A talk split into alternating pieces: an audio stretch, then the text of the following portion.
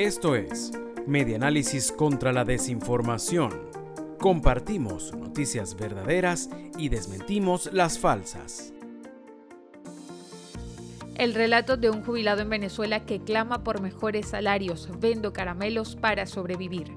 La voz de Ali Enrique Moreno, un jubilado venezolano de 67 años que trabajó durante 40 años en la administración pública, se quiebra al describir la situación que lo ha obligado a vender golosinas en la calle para costear sus medicamentos, reseña el diario.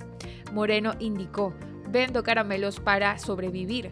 Cuenta al mostrar una bolsa con dos paquetes de dulces que acaba de comprar y que exhibe durante una manifestación que se llevó a cabo el 26 de abril y fue organizada por jubilados a propósito de la visita de delegados de la Organización Internacional del Trabajo, OIT. Exigen condiciones para los más de 5 millones de pensionados que perciben unos 28 dólares mensuales, después del incremento decretado por el presidente Nicolás Maduro en marzo.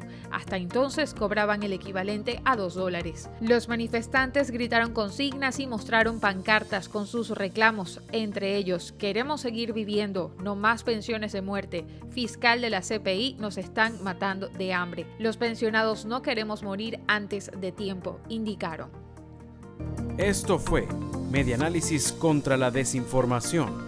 Síguenos en nuestras redes sociales, en Twitter e Instagram. Somos arroba medianálisis e ingresa a nuestra página web www.medianálisis.org.